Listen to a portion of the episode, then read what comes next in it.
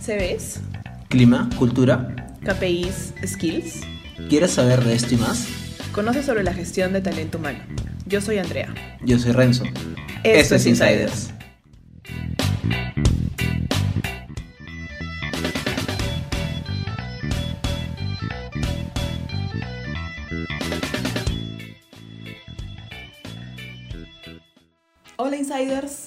Bienvenidos a un nuevo episodio. Hola Renzo, ¿qué tenemos el día de hoy? Hola Andrea, hola Insiders, ¿cómo están? Bien, en realidad hoy día tenemos un tema que creo que es de, de vital importancia para, para, todos los chicos, sobre todo que están a punto de sumarse al mundo laboral y es el, el primer trabajo, ¿no? Mi primer trabajo justamente. Pero para esto creo que es importante especificar que vamos a referirnos hoy día a mi primer trabajo eh, relacionado a los estudios que he tenido, ¿no? Mi primer trabajo profesional, por decirlo de alguna manera. Uh -huh. Relacionado a la carrera que, que, he podido llevar, ya sea en un instituto, en la universidad, y cómo fue ese proceso de, de adaptación o cómo vemos las prácticas, ¿no? Un poquito, porque, a ver, a mí en experiencia propia, lo que me pasó, así como cosa puntual y que, que les cuento, es que muchos de los cursos que llevaba no necesariamente reflejaban lo que en la realidad eh, accionas, ¿no? O sea, hay sí. diferentes funciones y, y responsabilidades o eh, tareas, por así decirlo, de la posición que nadie te explica en la universidad.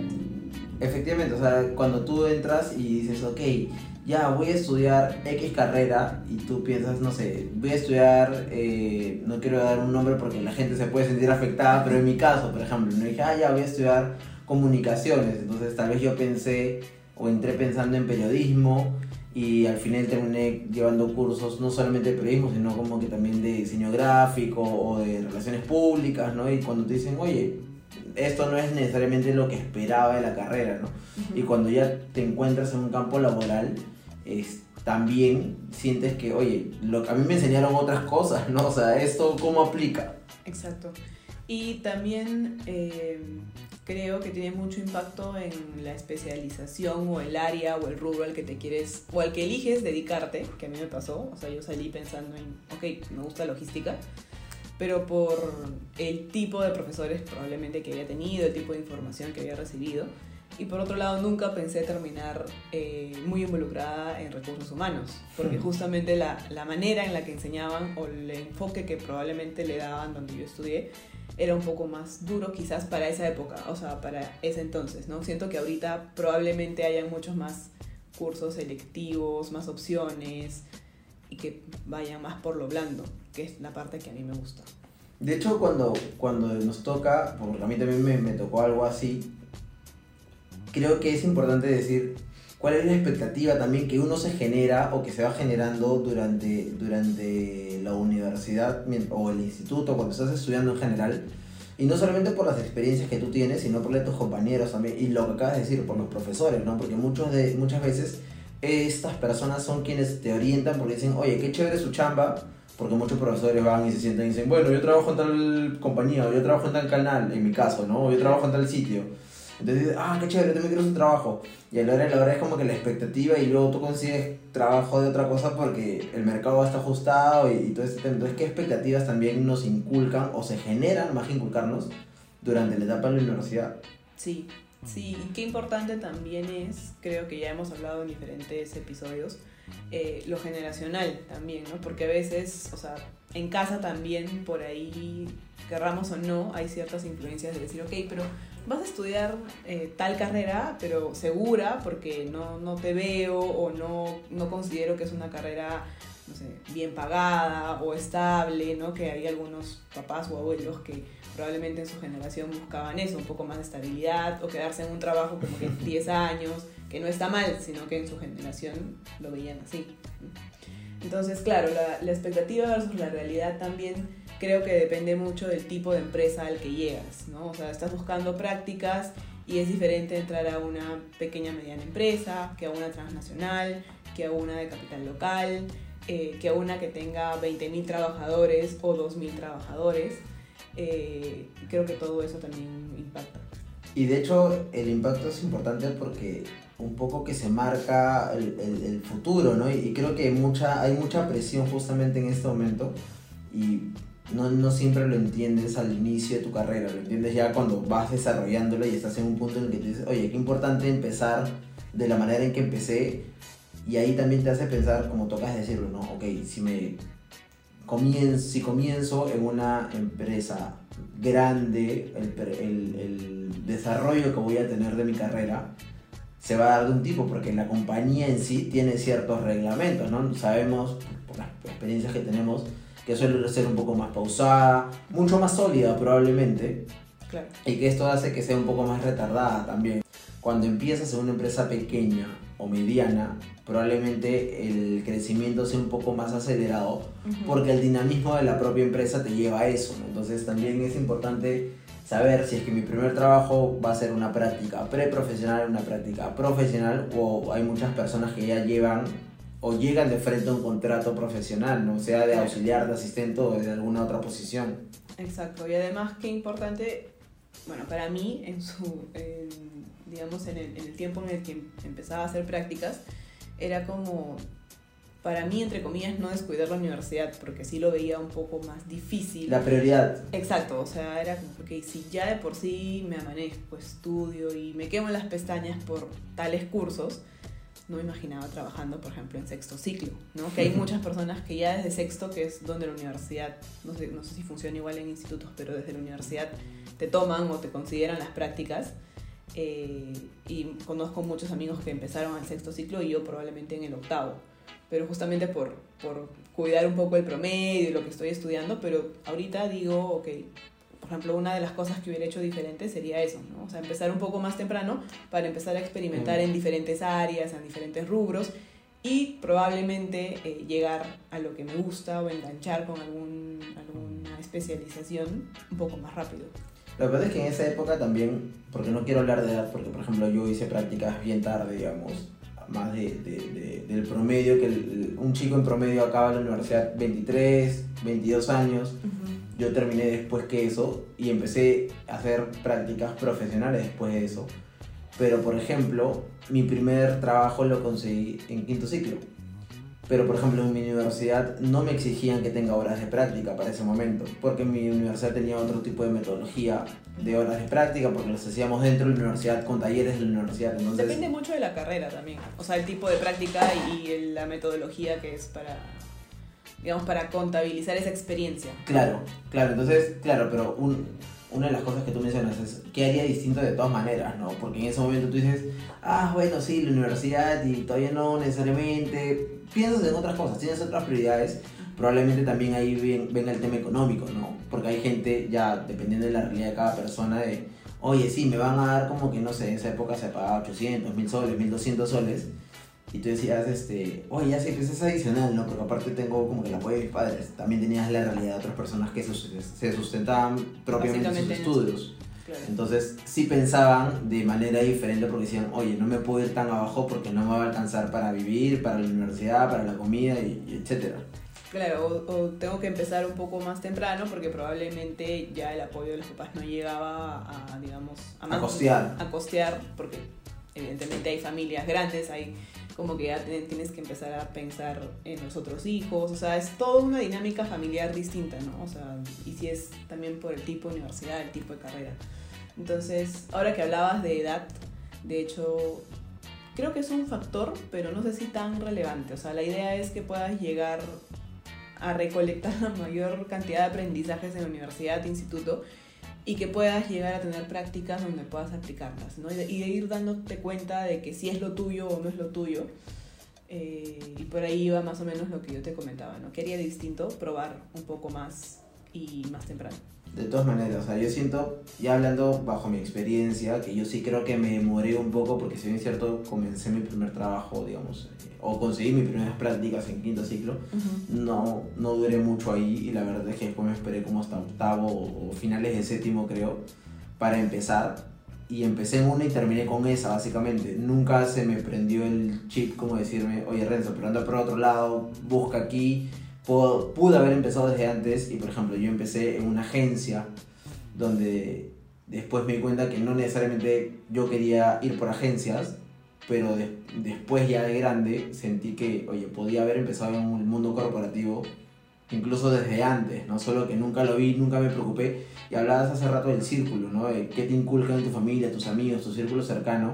Y probablemente si dije, tienes ese círculo, este, te ayuda a eso, ¿no? Entonces lo que yo haría ahorita diferente es eso, rodearme de gente que sé que está involucrada en el, en el sistema laboral, digamos, o que tiene conocimiento del sistema laboral en tanto grande, grandes empresas, medianas empresas, para yo también poder, oye, pucha, estoy chico, estoy en sexto, séptimo, octavo, no lo sé, y tengo no solamente experiencias mías, sino como que de familiares, de amigos, y directamente de la universidad, ¿no? Que me nutran y que pueda tomar la, la mejor decisión para ese momento. Claro. Eh, sí, y también no quemar etapas, ¿no? Porque a veces decimos, ok, ya, de una vez eh, necesito quedar contratado, necesito... eh, como que a veces se acelera un poco el, el tema de, de- de las prioridades. Entonces sería bueno también como sentarse a pensar, ok, ahorita, ¿qué me gustaría? ¿No? O sea, ¿a ¿qué es lo que puedo dar? Un poquito si es que tu prioridad en ese momento es la universidad y subir tu promedio porque de pronto estás manteniendo una beca o quisieras, eh, digamos, salir en alguna, ¿cómo se podría decir? Calificación de quinto, décimo superior y demás. No está mal, o sea, está bien. Pero también ir como que nivelando y equilibrando, ¿no? O sea, necesito también empezar a practicar, eso me va a dar nuevas, como que te da una visión más amplia. De hecho, es parte también de, de, bueno, el propio desarrollo profe- profesional y personal, ¿no? De la propia madurez, porque sumado a eso, qué importante es aterrizar las expectativas que hace rato hablábamos, ¿no? Porque también es, oye, en la universidad no es que te van a enseñar cómo trabajar, porque después cuando tú llegas al trabajo te das cuenta que son cosas no más complicadas necesariamente, pero se muestran de otro tipo. Entonces lo que te da la, universidad, y que creo que algunas personas les queda claro y otras lo van entendiendo en el tiempo, eh, es que son herramientas para tú realizar tu trabajo, independientemente de la carrera que hayas estudiado o donde hayas estudiado. y del tipo de empresa en el que, al que vayas a hacer las prácticas o en la que vayas a ser contratado. Creo que sería importante que las personas tengan eso en claro, ¿no? de que independientemente de donde vaya y de donde venga, lo que estoy estudiando son herramientas y que eso va a ser un poco el pilar fundamental para luego irte desarrollando, ¿no? El que mejor las aplique, mejor dicho, es quien probablemente se vaya construyendo una carrera diferente, ¿no? Y que este primer trabajo va a demostrarle, oye, sí, fue una buena elección o no. Sí, tal cual. Y bueno, también habíamos conversado en, en algún episodio anterior eh, que por la coyuntura también, o sea, el hecho de tener clases virtuales, de poder manejar mejor tus tiempos. eh, veíamos el caso, por ejemplo, de Kiara que tiene el emprendimiento, probablemente eh, hace prácticas y lleva a la universidad, ¿no? Entonces, también eh, la coyuntura, los cambios que se dan, la digitalización favorece, ¿no? O sea, como que te da nuevos espacios, nuevas dinámicas, no es lo mismo que trasladarse hasta la universidad, hasta el instituto, el tiempo que te toma. O sea, como que puedes ir aprovechando y, y teniendo nuevas herramientas o nuevos emprendimientos, nuevos ingresos también. O sea, no necesariamente probablemente relacionados a la carrera, que el tema de hoy es como que relacionados a la carrera, pero que impactan también, porque tienes nuevas experiencias.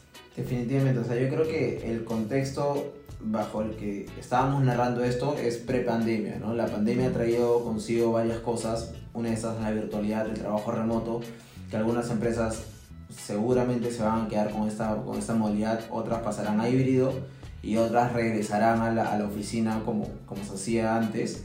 Y está bien, ¿no? Cada empresa tiene, como dijimos, sus características, sus políticas, pero en este caso, qué importante también considerar eso en todo caso al momento de elegir el primer trabajo, ¿no? Porque Claro. efectivamente tú dices, ok, con el caso de Kiara, a mí, ¿qué es lo que me conviene?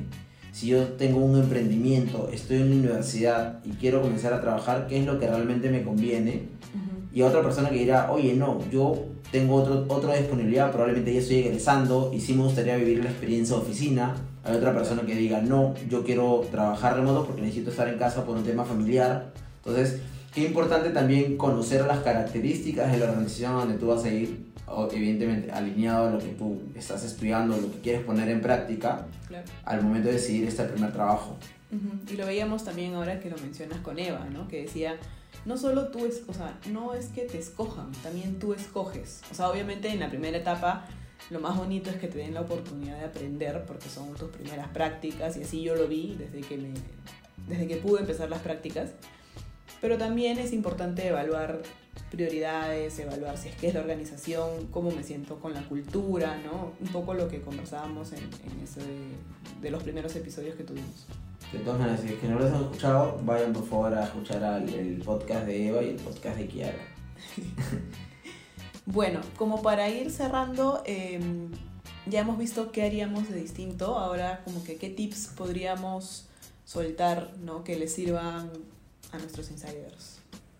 Yo creo que principalmente es el que en este contexto ¿no? en el que estamos viviendo todavía, uno, decidan bien hacia dónde quieren apuntar y que investiguen previamente eso, porque como lo acabas de decir, tenemos que buscar y es nuestro trabajo, creo. Ese es el primer trabajo, en, este caso sería ese, ¿no? Buscar, investigar hacia dónde quiero ir y qué me va a traer de beneficioso a mí para esta primera experiencia y, y ya luego ir viendo cómo, cómo se va desarrollando el camino.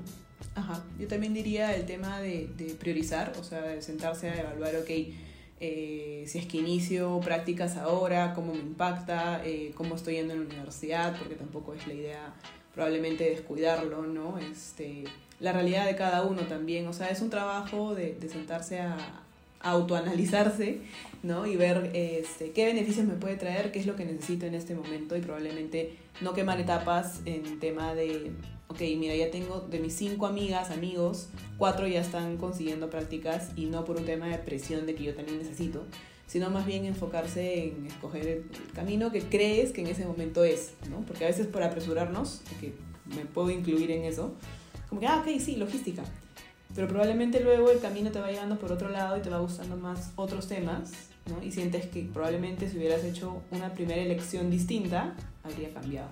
Y, y sumado a eso, no necesariamente ese tema de conseguir prácticas necesariamente, sino ya cuando, digamos, muchas veces estás en ese limbo, cuando ya entras a tu primer trabajo y, alguna de tus amigas o compañeros en la universidad ya comienzan a ser contratados, ¿no? Y ya cuando comienzas a ser contratado es, mientras más arriba vayas escalando, evidentemente es más difícil cambiarte de, de especialidad.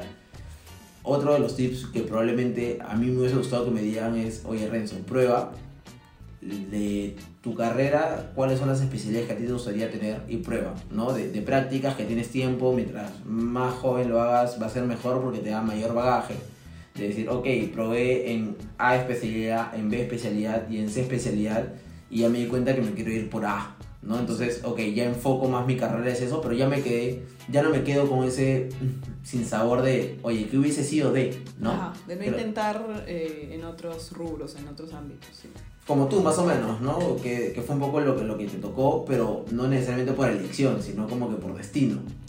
Sí, y de también de, en algún punto ya de ir probando, ¿no? Claro. Porque fue como, ok, mira, no sé si, o sea, para mí uno de los trabajos fue como que más orientado, según yo, al tema de marketing, por ejemplo, y terminó yendo por otro lado, entonces es como, también me generó aprendizaje. Ese es otro, otro de los tips que podría decir, ¿no? De cualquier experiencia que tengan, resca- rescaten todo lo que puedan, ¿no? O sea, siempre hay aprendizaje en todas las experiencias, Sobre todo en esa etapa. sobre todo en esta etapa.